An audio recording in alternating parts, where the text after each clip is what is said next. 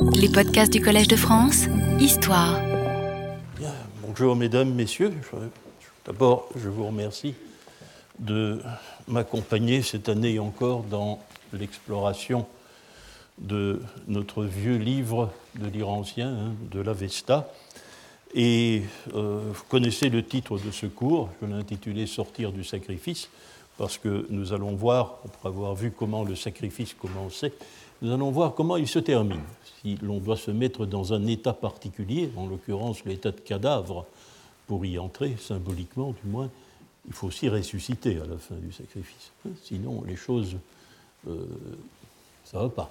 Bien, mais nous allons euh, envisager ce problème. Je voudrais bien, tout d'abord, euh, parce qu'il faut de temps en temps remettre les choses au point. C'est un domaine où les choses sont très mouvantes pour l'instant, et ça servira aussi d'introduction pour d'entre vous qui connaissent encore mal ce cours.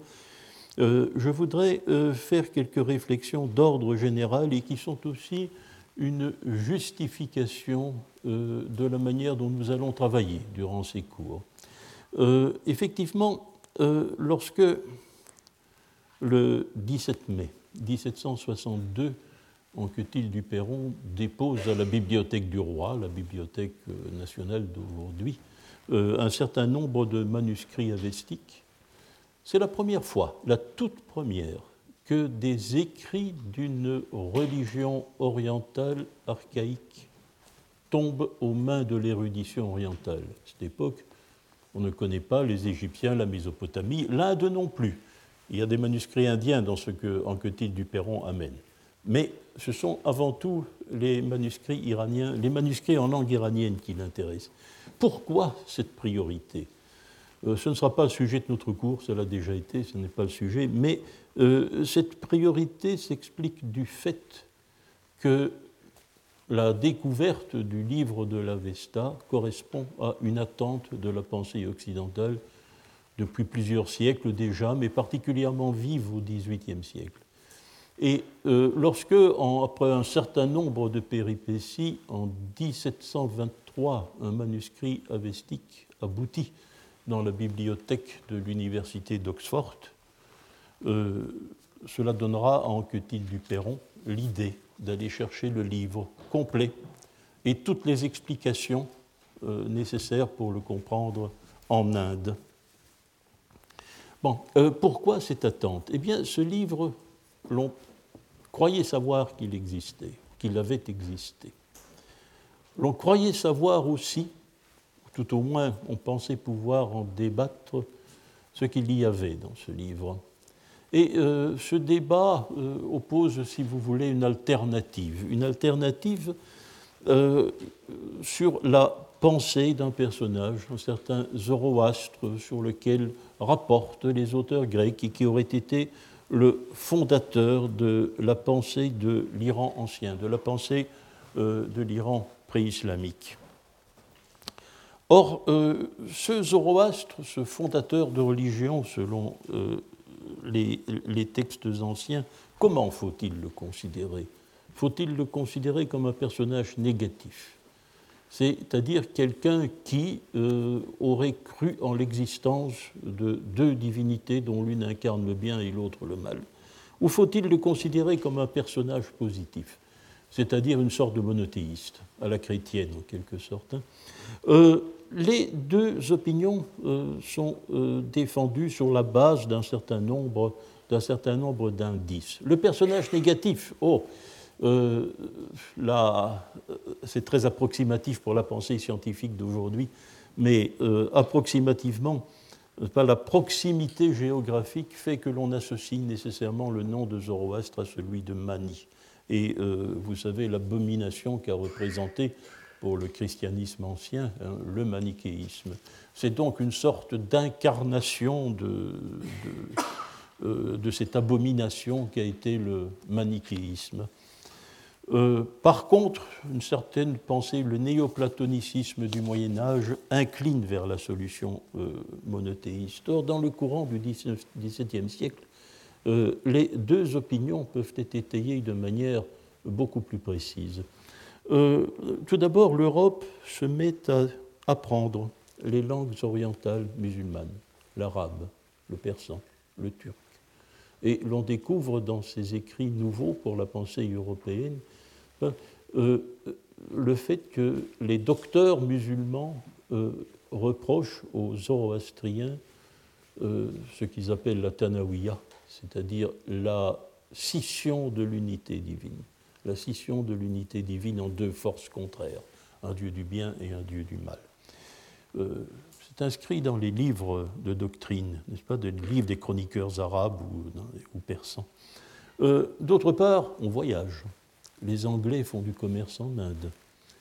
L'activité de la France en Iran, l'activité diplomatique de la France en Iran est très vive. L'on découvre les communautés zoroastriennes encore existantes. Et en observant euh, leurs pratiques, ces voyageurs rapportent que, au contraire, euh, euh, la doctrine de ces zoroastriens présente des affinités considérables avec le christianisme. Dès lors, l'arrivée du manuscrit à Oxford en 1723 euh, déclenchera euh, le désir de se procurer un texte afin de trancher le vieux débat. Oui, donc le 15 mai 1762, la Bibliothèque nationale reçoit un nombre déjà considérable, plus d'une centaine de manuscrits avestiques. première particularité de notre domaine, donc, l'ancienneté la priorité par rapport à la découverte de toutes les autres sources orientales. Euh, deuxième particularité, vous voyez que la connaissance de ce livre, euh, nous ne la devons pas aux techniques de l'archéologie. Ce, ce n'est pas quelque chose d'exhumé par l'archéologie. C'est une masse de manuscrits, masse de manuscrits. Ils ne sont pas très anciens. Ils ne sont pas très anciens. Au premier coup d'œil, on voit bien que quelques-uns seulement, et les plus vieux, ont tout au plus quelques siècles. Euh, le personnage de Zoroastre est attesté par les sources grecques au IVe siècle avant notre ère. Dès lors, la question qui va se poser, hein, question qui va euh, devoir nécessairement euh, être abordée par la science, c'est tout bêtement, on peut le dire très simplement, de savoir Comment donc ces textes ont-ils fini par aboutir aux manuscrits que nous possédons? Quel chemin ont-ils pu faire? Euh, C'est une enquête élémentaire. C'est une enquête élémentaire, mais je vous ferai remarquer qu'elle n'est pas achevée. Euh, peut-être même commence-t-elle, euh, peut-être seulement est-elle à ses débuts. C'est pour cela que je voudrais ici, pour la clarté du propos, essayer de vous expliquer comment, petit à petit, la science a cherché à se représenter d'une manière vraisemblable euh, la manière dont les textes de l'Avesta euh, nous ont été transmis. Euh, comprenez qu'en 1762, on ne peut pas commencer cette enquête immédiatement. D'abord parce qu'on en sait trop peu. Il faudra le premier développement des études de grammaire comparée des langues indo-européennes car la langue de l'Avesta est une langue indo-européenne, euh, plus particulièrement proche du sanskrit, des langues indiennes. Il faudra d'abord que cette euh, origine commune des langues indo-européennes soit reconnue, euh, ce qui permettra de trancher définitivement l'authenticité du livre de l'Avesta. Mais cela, c'est seulement vers 1820.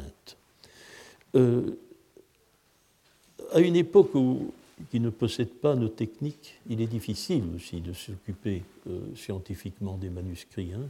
Pas question de photocopie, pas question de les tirer des bibliothèques. Il faut nécessairement ou les consulter soi-même dans les bibliothèques, donc la collation est difficile, soit, et ça pose d'autres problèmes, vous le voyez bien, euh, demander à quelqu'un avec qui vous avez des rapports dans une ville étrangère d'aller vous le copier. Hein. Ça s'est pratiqué et d'ailleurs on sait que ça est à l'origine d'un certain nombre de fautes. Hmm. Donc ce n'est pas une matière facile à traiter du point de vue scientifique avec les techniques euh, du début du XIXe siècle. Les premières tentatives d'édition de textes de l'Avesta euh, auront lieu sur la base de manuscrits locaux dans les années 1850 à Munich ou à Copenhague. Mais euh, l'œuvre générale qui va grâce à une vaste coopération internationale déjà à cette époque, entre l'Angleterre et l'Allemagne, mais aussi avec l'aide puissante du clergé zoroastrien d'Inde, n'est-ce pas, donnera lieu à la grande édition générale de l'Avesta que le philologue allemand Geltner fera entre 1889 et 1896. Euh, Geltner dispose d'une masse considérable de manuscrits. Il a, pu se procurer des copies, parfois manuelles, hélas, des manuscrits qui se trouvent dans les, les, universités européennes. Il dispose aussi des manuscrits euh, les plus vénérables qui sont encore en possession du clergé zoroastrien. Euh, il faut les envoyer par bateau, etc., et puis les renvoyer. Voilà, vraiment, le travail techniquement n'est pas facile. Il va les classer. Et pour la première fois, nous disposons, c'est un premier pas considérable, d'une vue claire des différentes branches de euh, la tradition manuscrite. On se rend compte aussi que ce matériel, comme j'y ai déjà fait allusion, est très récent. Le plus vieux manuscrit date de 1323. Il y a une petite exception mais éventuelle seulement.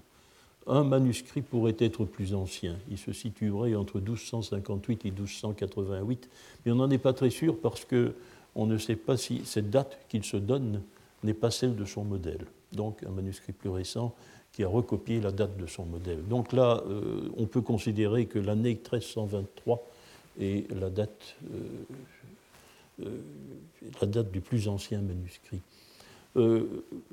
Si nous savons cela, c'est bien sûr parce que les copistes sont précis, s'identifient, euh, datent euh, la fin du travail, etc., et aussi signalent qu'ils recopient. Euh, ainsi, nous savons que la mémoire de ces copistes remonte à un original, le plus ancien dont on ait entendu parler, on ne l'a pas, hein, un manuscrit dû à un copiste qui était actif aux alentours de l'an 1020. Voilà. Avec le, matériel manuscrit que nous possédons, on ne peut pas faire mieux. Nous heurtons à cette barrière euh, de l'an 1020. C'est la constatation, indépassable d'ailleurs, elle ne sera pas remise en cause, de Geltner. Deuxième observation de Geltner, après avoir consulté tous ces manuscrits, c'est que notre texte est né variétour. Comme le dira Geltner, on ne peut pas faire de haute critique philologique, dira-t-il, il appelle haute, c'est-à-dire décider si tel épisode est secondaire, intercalé, mal placé dans le texte. Non, tout le texte observe euh, le même cours. les mots euh, sont. Euh, le phrasé est le même. Les mots se suivent de la même manière. Mais il y a. C'est un désastre orthographique. C'est un désastre orthographique. Les fautes les plus invraisemblables et les plus diverses sont faites par les copistes. Mais l'orthographe ne met pas en cause la nature du texte. Euh, c'est simplement un encombrement pour le travail philologique, mais nous avons affaire à un texte qui représente probablement une filière unique, mais qui a été accidenté dans le détail, dans le détail orthographique. Euh, le même désordre s'observe dans l'organisation des textes. Euh, Geltner dira euh, notre l'Avesta que nous possédons, dit-il, ce n'est pas un livre. Ce n'est pas un livre, il dira c'est un Schriftenkomplex, nébuleuse textuelle, en quelque sorte. Effectivement, euh, dans la vision qu'en a Geltner, il, adopte cette division pour son édition, il y a cinq livres. Il y a cinq livres, je préfère on inscrire le, nom au tableau. Euh, ne se prononce pas sur leur, euh, sur leur organisation. Mais le livre le plus long, celui qu'il édite d'abord, est celui du yasna. Le mot est avestique, nous y reviendrons, et il signifie sacrifice. Ensuite, un livre qu'il appelle le, je vais le donner sous une forme un peu plus conventionnelle pour la clarté, le visprat qui signifie toutes les normes, mais c'est un autre livre. Euh, ensuite, le livre des Yacht, ah, c'est le mot qui signifie sacrifice aussi, c'est le mot moyen perse euh, qui traduit d'ordinaire le mot yasna. Au pluriel, parce qu'il y a plusieurs Yacht, ce sont des recueils d'hymnes aux divinités secondaires, c'est-à-dire autres que le dieu Ahura Mazda. Euh, le Korda Avesta, oh, ce sont des liturgies, ce sont des liturgies saisonnières ou privées. Il n'apprend pas grand-chose de nouveau parce que ce sont soit des extraits du Yasna, soit des extraits des Yacht. Il y a bien quelques passages originaux, mais ils sont rares. Enfin, un autre livre complet, le Videv Dad, Loi d'expulsion des démons. Euh, il semble consister, mais nous y reviendrons, en euh, une liste de prescriptions afin d'assurer la pureté du rituel. Euh, c'est un certain. Donc voilà les, livres livrés en vrac par Geltner, dans l'ordre d'ailleurs de leur édition, dans la monumentale édition de Geltner. il y a deux livres là-dedans qui ne comptent pas. C'est le Corda Avesta, puisqu'il reprend en général des extraits des autres livres. le Visprat, Geltner ne lui accorde pas non plus une grande importance parce que il s'agit de, variantes souvent légères de certains textes du Yasna. Mais là, euh, il était nécessaire de rectifier un peu le tir parce qu'il n'y a pas que cela dans le Vispat. Alors, que reste-t-il Trois livres? Le, Videvdat euh, paraît fondé sur une grammaire extrêmement incorrecte. Il suscite une certaine méfiance. Dès lors, il est clair que dans la vision des choses qu'adopte Geltner, et où on va voir que ça va compter, il y a deux livres intéressants. Il y a deux livres intéressants. C'est le yasna. C'est le yasna et ce sont les yachts. Les, euh, ça correspond à la sensibilité d'un homme qui est un philologue classique et qui est un indianiste, hein, euh, et, qui connaît l'histoire que je viens de vous raconter, pas de la représentation que l'Europe s'est faite de Zoroastre au XVIIIe siècle. Le yasna est intéressant spécialement pourquoi? Parce qu'il contient en son noyau les textes attribués à Zoroastre lui-même. Les textes du fondateur sont inclus dans le yasna, ils sont au cœur du yasna. Ça confère au yasna une certaine importance dans l'esprit de Geltner. Euh, quant au yacht, ces hymnes aux divinités, bah, ils paraissent relever d'une poésie un peu archaïque, un peu ancienne, qui rappelle, toute proportion gardée, les hymnes du Veda euh, ou les textes d'Homère, etc. Bien, donc il s'agit euh, de textes qui paraissent intéressants aux yeux, bah, mon Dieu, d'un Européen du XIXe siècle. Hein. Mais nous aurons beaucoup de difficultés dans le courant du XXe siècle à, à, montrer que l'on ne peut pas lire la Vesta comme on lit un poème de Baudelaire et que nos critères esthétiques ne sont pas nécessairement d'application. Ensuite, il faudra se prononcer sur la euh, aussi sur la, euh, sur la nature exacte, sur la fonction euh, du texte, ce que ne fait pas toujours Geltner. quatrième et dernière remarque, bon, il faut dater les textes. Après avoir daté les manuscrits, il faut dater les textes que ces manuscrits, que ces manuscrits nous livrent. La mention du nom de Zoroastre par les auteurs grecs dans le courant du IVe siècle avant notre ère. L'on croit à l'époque de Geltner que le nom de l'Avesta se trouve dans une inscription vieux perse, une inscription de Darius. Pas les plus anciennes inscriptions, euh, les inscriptions de Nakshirustam ou les inscriptions de Persépolis, qui ne remontent pas au début du règne de Darius. Donc on peut estimer que le nom de l'Avesta, à ce que l'on pense, euh, est attesté dans les inscriptions vieux perses vers 510 avant notre ère. Ça remonte un peu plus loin que les sources grecques, mais c'est une illusion, une illusion qui ne persistera pas. Avant l'an 1900, nous saurons que le mot que l'on pensait être le titre de l'Avesta, ce n'est pas du tout cela. Et puis, il est indianiste, il y a la comparaison avec les hymnes du Rig Veda. Euh, encore aujourd'hui, l'on situe les hymnes du Rig Veda une, une époque probablement trop haute, 1500 euh, ans avant notre ère. Alors voilà la fourchette, entre laquelle euh, il faut se prononcer. Euh, L'Avesta a dû être rédigée au plus tard, à la fin du VIe siècle avant notre ère. Au plus tôt, c'est ouvert, hein, à l'époque du Rig Veda peut-être, 1500 ans avant notre ère. C'est intéressant d'ailleurs de voir qu'au cours de sa carrière, Geltner va hésiter entre les deux solutions. Au début de sa carrière, il est partisan d'une date très haute et à la fin de sa carrière d'une date très basse, très proche du, VIe siècle. Euh, mais là, c'est un autre débat, nous n'y reviendrons pas parce que c'est un, problème de datation, nous ne pouvons rien faire effectivement que situer les textes dans la fourchette que je viens de vous donner. Nous, pouvons faire quelques approximations de chronologie relative, mais ce ne sera pas notre problème. Ensuite, à l'époque où Geltner termine son édition, le témoignage d'un livre moyen perse, le Denkart, est accessible.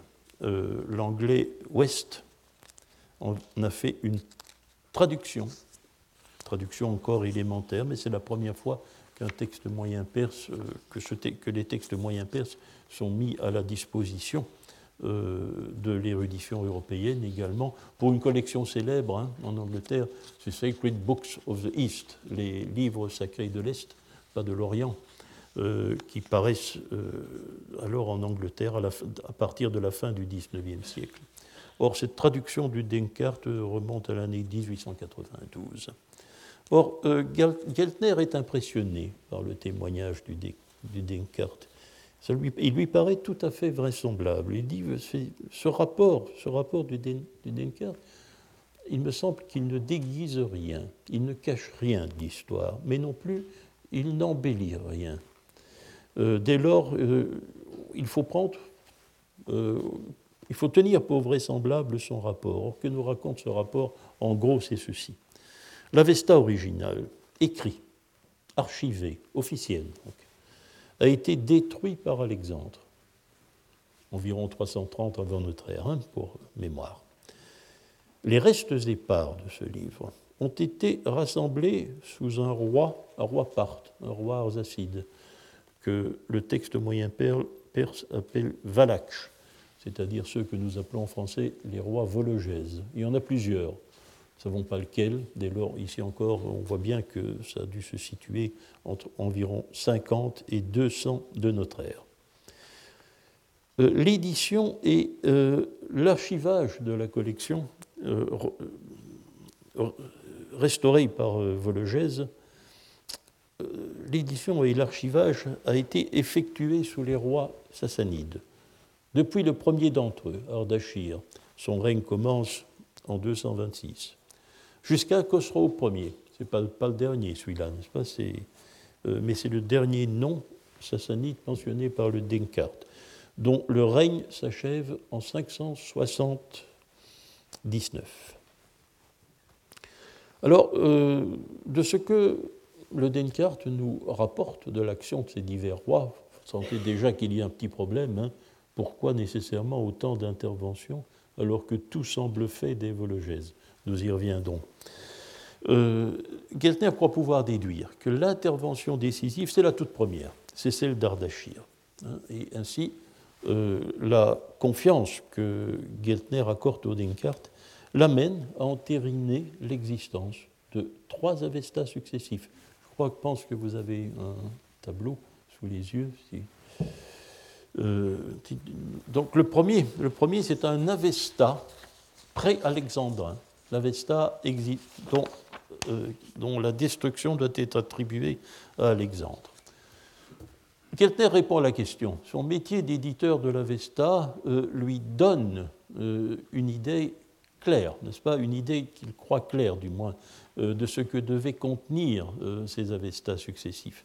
Et il en fait la définition. Tout le monde n'aura pas toujours plus tard, dans la pratique de notre discipline, la même prudence ou la même volonté de précision. Il dit c'est Avesta pré-alexandrin, ce sont des textes, ce sont euh, les gathas, l'œuvre de Zoroastre, ces poèmes qui se trouvent au cœur du Yasna d'aujourd'hui et que nous considérons comme euh, rédigés de la main même du fondateur Zoroastre, que nous pouvons dès lors que l'Avesta est connu appeler Zarathustra, de son nom iranien. Et ce sont aussi quelques yachts, quelques exemplaires de cette vieille poésie euh, de type indo-européen, telle que l'Inde d'une part, la Grèce d'autre part, euh, nous permettent l'appréhender. Euh, deuxième Avesta dans cette histoire, c'est l'Avesta sassanide qui est décrit par le Denkart. C'est un nouveau corpus. D'où viennent les autres textes? Eh bien, euh, selon Geltner, qui est manifestement, c'est très clair dans sa pensée, comme d'ailleurs dans la pensée des philologues de ce temps, euh, il est hypersensible à l'irrégularité grammaticale apparente du texte. dans les ouvrages de référence de cette époque, si l'on se réfère bon, à l'aperçu la, grammatical sur la vestique qui se trouve dans le Grundrisse der iranischen Philologie, que Bartholomé va, va rédiger vers 1896, à l'époque où s'achève l'édition de la Vesta, ou le dictionnaire du même Bartholomé qui lui paraît en 1904, eh bien, vous vous rendez compte que la, pensée est dominée par l'idée euh, que l'Avesta, l'Avestique, la langue de l'Avesta, euh, présente une grammaire profondément modifiée par rapport euh, aux standards des origines qui sont représentés par le sanskrit. Vaste mouvement de modification grammaticale aurait eu lieu. Et euh, cette idée, pour des philologues classiques de la fin du XIXe siècle ou indianistes, qui sont habitués à la belle régularité grammaticale du Rig Veda, euh, cette idée va euh, certainement donner naissance à cette représentation des choses que Geltner a exprimée. C'est-à-dire que, selon Geltner, le travail qui a lieu sur Ardashir, ça consiste à assortir le noyau original les Gata et les vieux Yacht, de textes, de deux sortes de textes. D'abord des textes originaux, mais retravaillés, neu redigiert, nouvelle, rédigés à neuf, nous dit Geltner, hein, nouvellement rédigés, donc modifiés d'une manière ou d'une autre, et de textes qu'ils composent eux-mêmes, de textes qu'ils composent eux-mêmes en avestique. Ça, c'est une idée dangereuse c'est une idée dangereuse qui nous paraîtrait aujourd'hui euh, invraisemblable que des Iraniens de, l'époque moyen-perse, euh, du IIIe siècle avant notre ère, aient encore été capables de rédiger en avestique. Il y a un très fort argument contre ça, que le traducteur du Denkart, West d'ailleurs, va euh, reprocher à Geltner. Et Geltner le recevra, mais il dit bon, faisons tout de même l'hypothèse. Mais il signale que West lui dit oui, mais euh, l'Avesta a été traduit en moyen perse. C'est un livre, c'est pas un livre pour tout le monde, il est à l'usage exclusif des prêtres qui doivent faire les sacrifices, les récitations liturgiques. S'ils connaissaient encore suffisamment l'avistique pour réciter des textes, cette traduction est inutile. C'est un argument décisif, hein, mais Geltner passera dessus, quoi qu'il le mentionne, parce que visiblement euh, l'idée l'embarrasse. Alors, la troisième, euh, le troisième Avesta, c'est celui que nous possédons, hein, euh, l'Avesta qu'il a édité et qu'il définit d'ailleurs comme sous-titre de son édition. je l'ai fait figurer pour cette définition sur le tableau résumé que je vous ai, que j'ai mis à votre disposition. Ce sont les livres des Parsis, the books of the Parsis. Et il considère que ce troisième Avesta historique, nôtre, est le débris survivant de l'Avesta sassanide. Là, la représentation des choses euh, que s'est faite le l'homme qui probablement avec Bartholomé, hein, euh, l'auteur du dictionnaire, euh, avait la connaissance la plus intime de l'Avesta à cette époque du temps et certainement une connaissance extrêmement, même par comparaison à celle des hommes d'aujourd'hui, avait, une, vécu dans l'intimité des manuscrits avestiques tout de même pendant un grand nombre d'années. Et voilà la représentation des choses qu'il avait faites.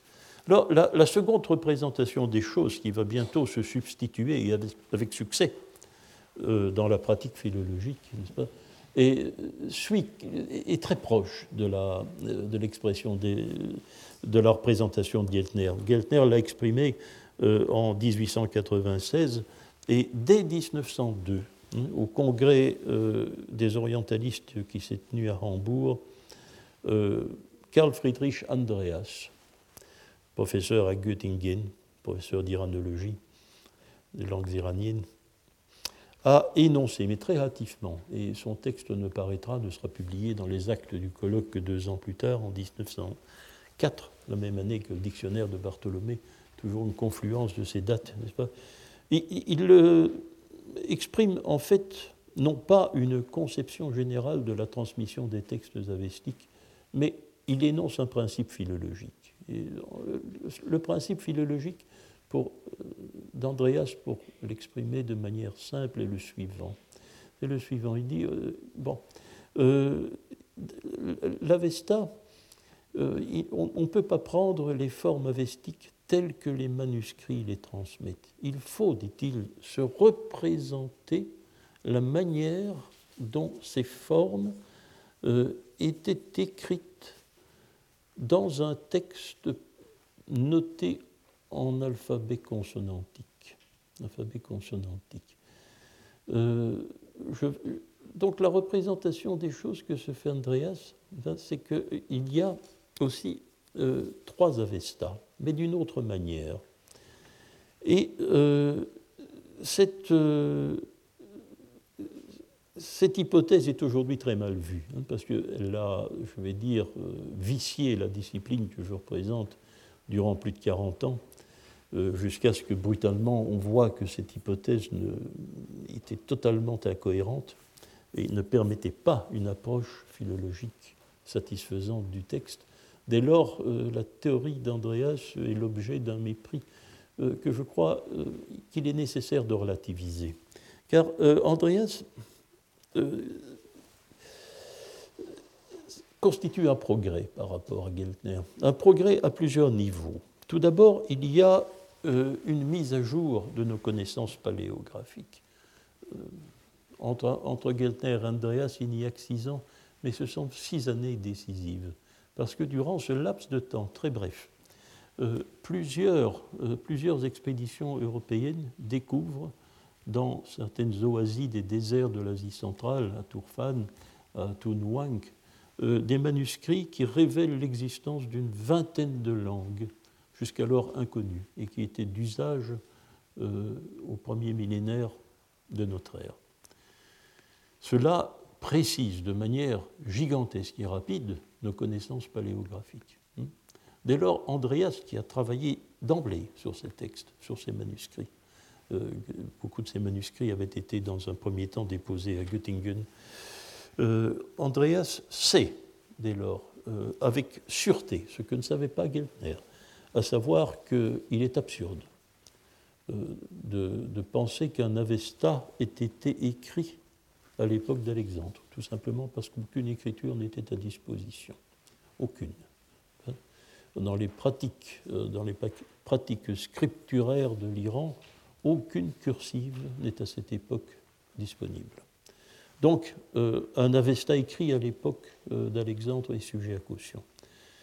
Andreas sait aussi, sur la même base, qu'à l'époque des rois parthes, à l'époque des rois arsacides et à l'époque des plus anciens rois sassanides, si l'Avesta avait été mis par écrit, il l'aurait été dans une écriture de type araméen, c'est-à-dire omettant les voyelles, une écriture consonantique. Et il pense effectivement que cet Avesta a été mis par écrit dans ce type d'écriture. Euh, on ne peut pas préciser exactement sa forme, mais le principe est le principe de l'écriture araméenne. Alors, euh, puis, le texte aurait été vocalisé de la manière que nous connaissons, car l'alphabet avestique que des manuscrits que nous possédons est un superbe euh, alphabet une facilité dérisoire, on la lit euh, comme on lit euh, le français, comme on lit le russe, comme on lit le grec, puisque consonnes et voyelles sont notées de la même manière. Donc, mise à jour de nos connaissances paléographiques. Il y a aussi un souci de cohérence qu'il faut reconnaître en Andreas, car Andreas a dit tout haut ce que beaucoup de gens pensaient non pas tout bas, mais faisaient remarquer incidemment et sans en tirer la conséquence.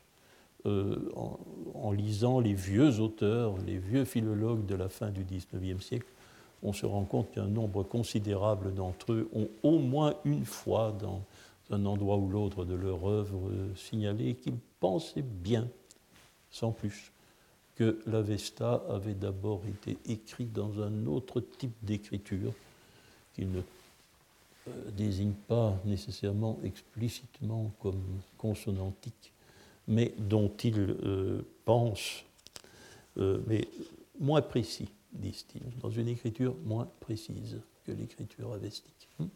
Mais là, tout est dit. Je vais citer des noms qui, normalement, sont au-dessus de tout soupçon. On a fait d'eux peut-être des parangons de l'attitude néo-grammairienne avec laquelle nous avons noué dans, ces décennies, mais ils ont défendu ici ou là cette opinion. Je pense à Spiegel, qui était un des premiers éditeurs de l'Avesta dans les années 1850. Je pense à Bartholomé, l'auteur du dictionnaire, qui euh, a fait de même euh, dans, dans, le Grundrisse, dans une page du Grundrisse.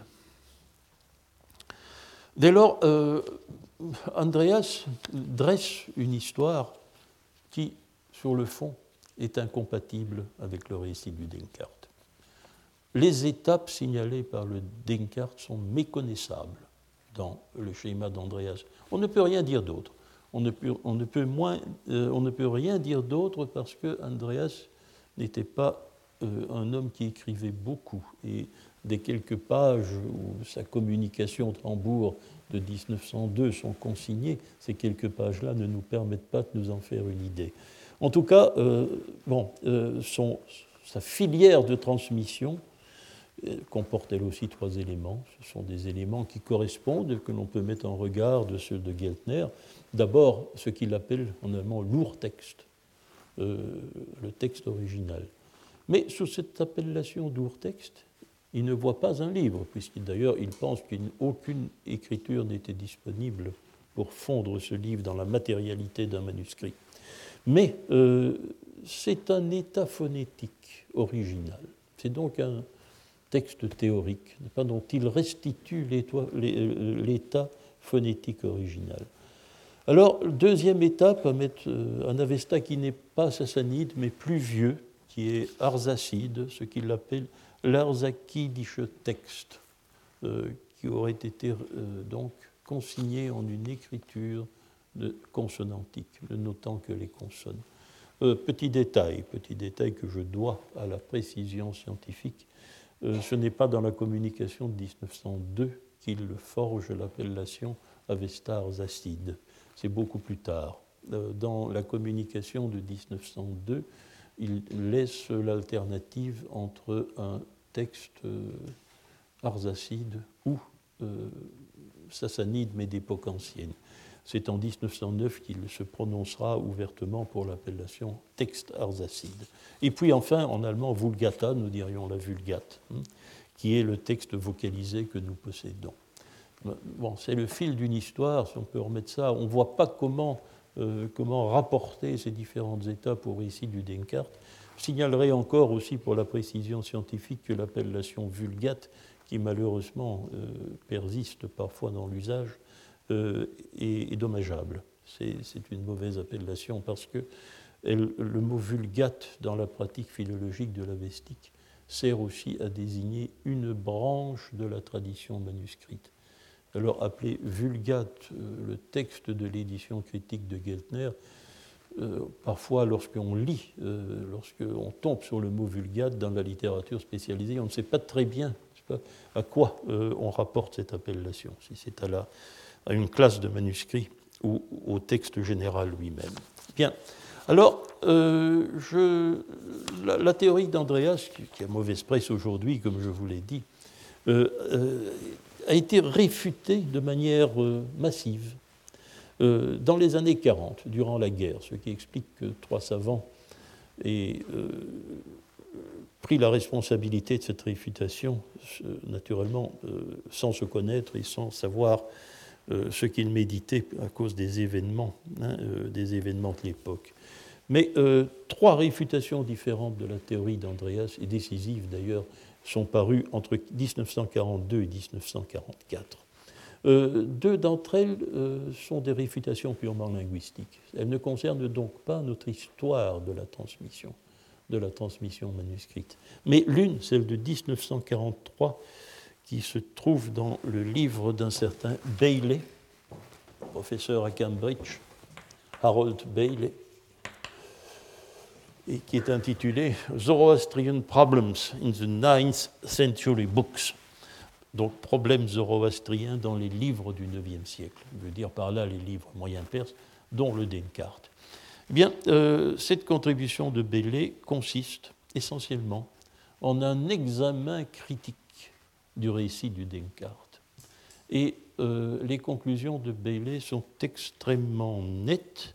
Il y a, nous dit-il, deux raisons pour lesquelles le témoignage du Descartes ne nous apprend rien de fiable sur l'histoire de la transmission avestique. Or, ces raisons sont évidentes. Hein. la première raison, c'est que l'Avesta est présenté par le Descartes comme un livre qui de tout temps a toujours été écrit. Tous les stades de l'élaboration ou des restaurations diverses des livres de l'Avesta sont présentés euh, comme des faits d'écriture par le Descartes, depuis Alexandre jusqu'à euh, jusqu'à Khosrow Ier. Alors la seconde raison est qu'il est impossible de se faire une idée précise de ce à quoi a consisté euh, l'intervention des divers rois sassanides. Ça, nous y reviendrons peut-être. Euh, donc, mais le, résultat, le résultat combiné de ces deux faits, c'est que la mise par écrit du canon avestique, qui a bien dû avoir eu lieu à un moment donné de l'histoire, elle n'est pas repérable dans l'histoire du Descartes. C'est une chose qui est totalement impossible. Nous ne pouvons pas dire, voilà euh, ici, euh, l'opération a consisté à mettre par écrit un texte qui jusqu'alors ne l'était pas. Ça, c'est exclu. Le témoignage de Descartes ne le permet pas. Alors, euh, la conclusion de Bailey est donnée pour personnel. Et elle est présentée sous forme prudente. Très facile. Je traduis son anglais, dès lors euh, peut-être que le français sera un peu bancal. J'essaye de rester le plus proche possible de son anglais.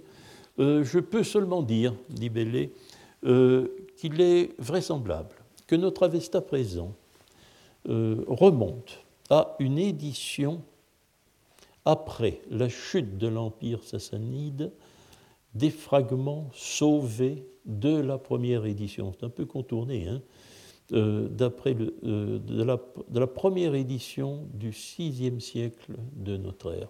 Alors le résultat, pour sortir de cette, ce cheminement un peu complexe, se figure dans la troisième colonne, c'est que Bailey renonce à donner une opinion sur les débuts. Hein.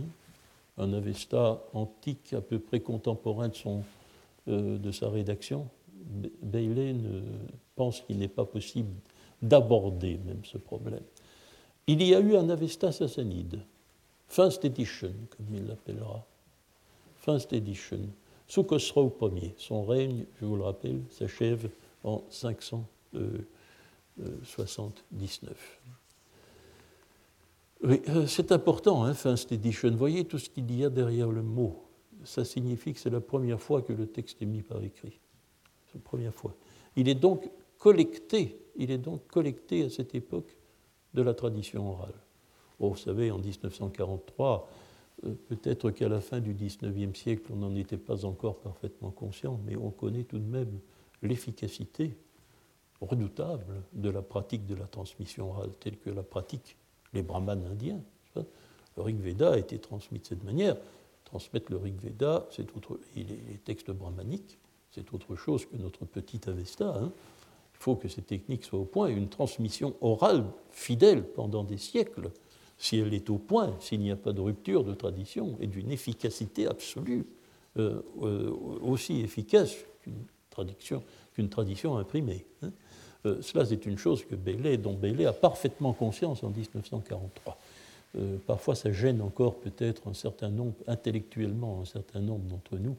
Et je sais d'expérience, en m'observant moi-même et en observant mes collègues, combien il est difficile, lorsqu'on parle du texte, de ne pas retomber dans le vocabulaire de l'écrit. Hein, alors que nous travaillons sur un texte qui a été transmis oralement essentiellement. Donc, First Edition, il y a ça derrière.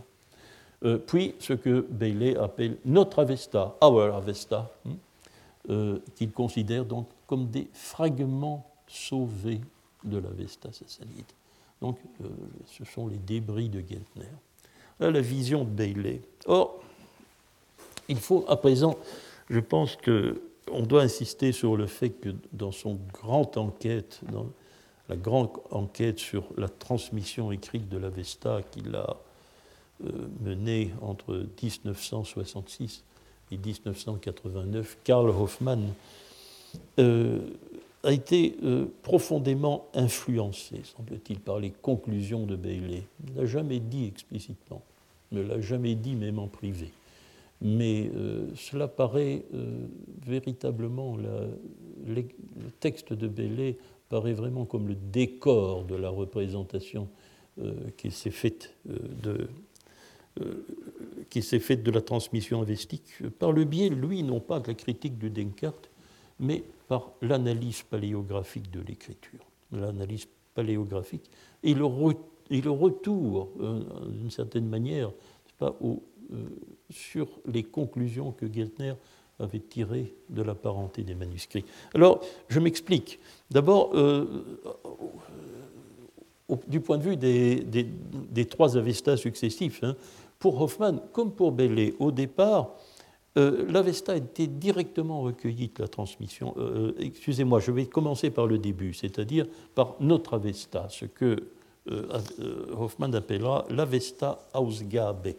N'est-ce pas? Eh bien, pour lui, l'Avesta Ausgabe est aussi le résidu, hein, le, résidu de l'Avesta sassanide. Toutefois, Hoffmann a pu préciser qu'il y a entre eux un intermédiaire, ce qu'il appelle les manuscrits de base, les, les Stammhandschriften en allemand. Euh, pour le niveau intermédiaire, pour Hoffmann comme pour Bellet, euh, l'Avesta est recueilli directement de la tradition orale. Il a été mis par écrit tout de suite, la première fois, dans la forme que nous connaissons. La forme que nous connaissons. Euh, toutefois, cette mise par écrit est située deux siècles plus tôt que Bellet le faisait puisque Hoffmann l'attribue au règne de Chabour II. un long règne, Chabour II, il règne presque durant la totalité du IVe siècle euh, de notre ère. Alors euh, aussi, euh, au départ, pour Hoffmann comme pour Bailey, tout ce qui précède la mise par écrit, et il y a du chemin pourtant, échappe à l'investigation historique. Et pourtant, dix ans après ces premières enquêtes, ce sera en 1979, Hoffmann va formuler l'hypothèse aracosienne, l'hypothèse aracosienne qui sera euh, versée au bilan de 1989. Et pour le dire en bref tout de suite, euh, Hoffmann pense que euh, l'école religieuse, qui a été en charge de la tradition avestique, s'est longtemps trouvée en Arakosie. En Arakosie, c'est la région de Kandahar, dans l'Afghanistan d'aujourd'hui. Pour le dire, pour préciser, il faut le dire, Hoffman ne croit pas par là que ce soit la patrie de l'Avesta. Hein. Il ne croit pas que ce soit l'Arakosie. Il pense que l'Arakosie est une étape. Il pense que l'Avesta, s'il a un lieu de rédaction, était plutôt la Margiane, c'est-à-dire la région de Marve. Et que c'est d'Arakosie que la tradition avestique a été transplantée en Perse, au premier temps du pouvoir achéménide. Au premier temps du pouvoir achéménide. Alors, il y a une chose bizarre qu'il faut remarquer d'emblée. Euh, c'est que tout ce que, euh, toutes les précisions ou toutes les additions que Hoffman s'est employé à apporter au schéma de Bailey révèlent des anomalies. Euh, ces additions qui sont, qui sont fondées sur le souhait d'apporter des précisions eh bien, révèlent euh, des, défaillances dans, le, dans, la représentation du schéma. Les Stammhandschriften, entre l'Avesta sassanide et l'Avesta Ausgabe, c'est-à-dire l'Avesta édition de Geithner, euh, est fondée sur euh, une représentation absolue, philologique impérieuse, les fautes généralisées. Il arrive que tous les manuscrits que nous possédions fassent la même faute. Euh, la conclusion est simple, n'est-ce pas? Elle est imparable. S'ils font tous la même faute, c'est qu'ils l'ont trouvé dans le même modèle. Hmm? C'est ce que j'appellerais le, principe, euh, le principe philologique de la faute généralisée. Bien, euh, c'est indéniable, c'est indéniable. Il y a des cas où la faute généralisée est évidente. Oui, mais les Stammhandschriften, euh, cela, s'ils ont, existé, cela réduit la période pendant laquelle les textes de l'Avesta sassanite se sont perdus pour se réduire à ceux de l'Avesta Osgabe. Euh, nous savons par le Descartes qu'un Avesta encore complet devait exister en 870. En 870. Et le plus ancien manuscrit dont nous avons entendu parler, nous ne l'avons pas, est situé 1020. Ça signifie que les textes se sont perdus en 150 ans. Cette déperdition massive est absolument inexplicable. C'est quelque chose dont je ne parviens pas. Euh, Hoffman en était plus ou moins inconscient. Il y a des, passages où on sent l'embarras. Il, tente de, justifier cette, cette, représentation des choses, mais c'est très curieux un, Avesta qui se réduit à peu près à la dixième partie de, ce qu'il était en 150 ans font pas. Ce n'est pas bien compréhensible. Euh, je sais qu'il est aujourd'hui, je vous signale, n'est-ce pas, quand même, euh, on commence à mettre en cause l'idée des Stammhandschriften. Je n'ose pas me prononcer. Je n'ose pas me prononcer, mais euh, pour cela, il faut écarter les fautes généralisées. Je ne vois pas comment ce sera possible pour toutes. Euh, mais il faut attendre des précisions, les choses ne sont pas mûres. Alors, euh, Bailey a été d'une critique impitoyable envers le témoignage du Descartes, puisqu'il ne maintient qu'une seule intervention royale, mais pas toutes les autres. Il gomme toutes les autres et il euh, l'édition et, la mise par, écrit du texte, sera au premier, comme le seul événement décisif qui ait pu avoir lieu. Alors, Hoffman, lui, en attribuant l'écriture au règne de Chabour II, c'est-à-dire en remontant deux siècles, hein, eh bien, euh, il s'applique à sauvegarder de manière minimale le rapport du Descartes. Rapport minimal du Descartes. Euh, on peut, dans le cadre du schéma de Hoffman, raconter l'histoire du Descartes. D'ailleurs, en 1991, euh, son ami Helmut Humbach dans euh, l'introduction de son édition, sa deuxième édition des Gata, l'a fait, n'est-ce pas? Il l'a fait. Dans le cadre de l'hypothèse de. Il a resitué le récit du Descartes dans le cadre de l'hypothèse d'Hoffmann. Hein. on peut voir comme ça que Chabour II, hein, sous le règne de Chabour II, on invente l'alphabet avestique puis, sous le règne de Khosrow, on met au point la, traduction Pelvi, etc. On peut raconter l'histoire, mais il est extrêmement difficile de le faire coller au témoignage de Descartes. Alors, l'hypothèse aracosienne. Ben, l'hypothèse aracosienne, elle répond aussi à un souci, euh, euh, souci précis de tenir compte d'un fait indéniable. C'est le seul, d'ailleurs, qui transparaît de la période pré-sassanide. C'est qu'il a bien fallu qu'un jour, la tradition avestique, euh, c'est de l'iranien oriental, eh bien, il a bien fallu un jour que cette tradition orientale euh, soit transférée depuis sa région d'origine, dans l'Iran oriental, on ne sait pas avec précision où, mais jusqu'en Perse, c'est-à-dire l'endroit où, à l'époque sassanide, cette tradition est cultivée par le clergé, où l'alphabet avestique sera inventé, et où le texte sera mis par écrit. Ce transfert-là a nécessairement eu lieu. Le tout est de savoir quand et comment peut-être. Mais là, euh, c'est une autre question. Alors, euh, l'hypothèse aracosienne est une tentative pour y répondre. Mais euh, l'hypothèse aracosienne est un peu curieuse. Hein. Hoffman l'a exprimé en 1979 dans un colloque euh, tenu à Budapest et euh, euh, qui avait lieu dans le cadre d'un vaste projet de l'Union académique internationale, je pense, et qui avait pour ambition de rassembler les sources sur l'histoire de l'Asie centrale pré-islamique. Alors Hoffman s'était chargé de souligner l'intérêt que présentait l'Avesta du point de vue du projet. Et pour cela, bien sûr, il avait tenter de montrer qu'avec la Vesta, on pouvait faire de l'histoire et que l'on pouvait effectivement euh, en tirer hein, l'idée de, ce, problème aracosien. Mais quels sont les indices d'Hoffmann? Tout d'abord, un indice phonétique, le nom de l'aracosie. Le nom de l'aracosie, euh, quand je dis aracosie, c'est bien sûr un calque du grec, hein, aracosia, en avestique, le nom de cette région est Harakwaiti. Or, il y a un point commun entre ces deux formes, entre la forme reçue, hein, reçue par les Grecs et la forme avestique, c'est que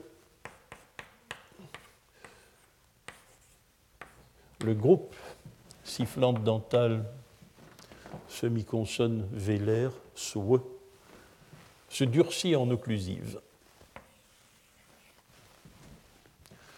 Ce n'est pas le cas dans les autres dialectes iraniens. Il semble donc y avoir une particularité, euh, on, pourrait ainsi identifier dans le texte avestique un trait phonétique aracosien, dont le nom que l'aracosie elle-même témoigne. Oui, euh, euh, c'est faible, n'est-ce pas? C'est faible car la raison que cette raison, nous ne savons pas si euh, ce trait phonétique en avestique est un trait original ou un développement ultérieur dans le cours de la, euh, de la, tradition, de la tradition orale de l'Avesta. deuxième fait, un fait curieux, hein, un fait curieux dans les inscriptions de Beistoun.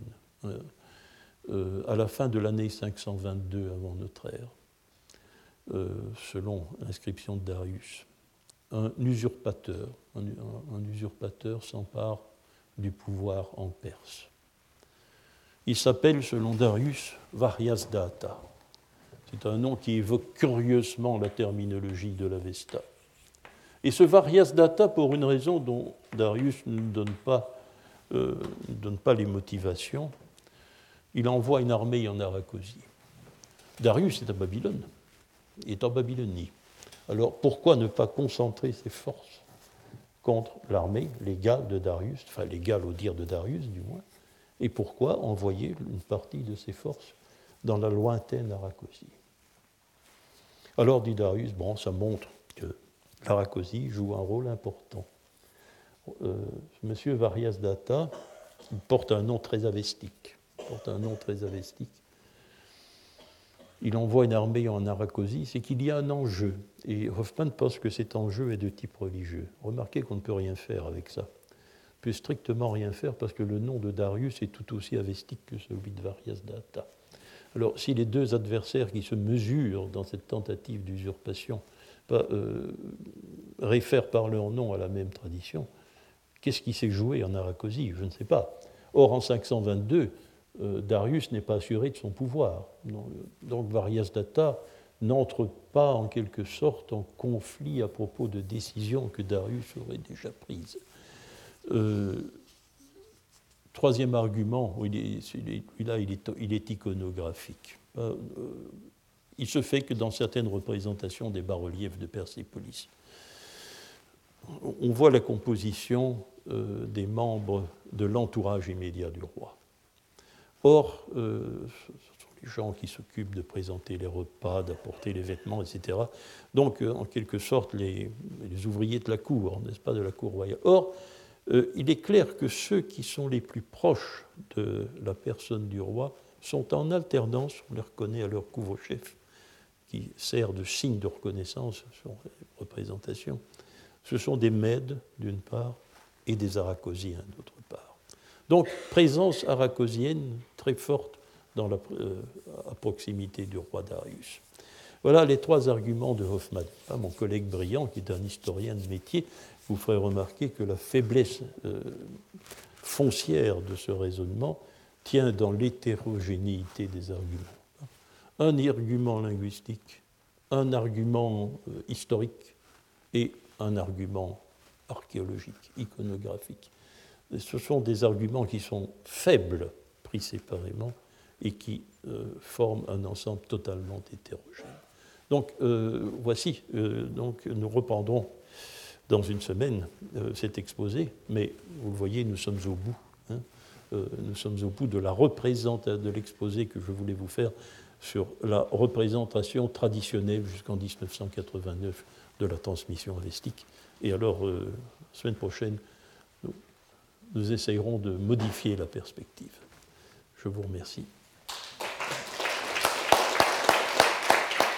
Retrouvez tous les podcasts du Collège de France sur www.collège-de-france.fr.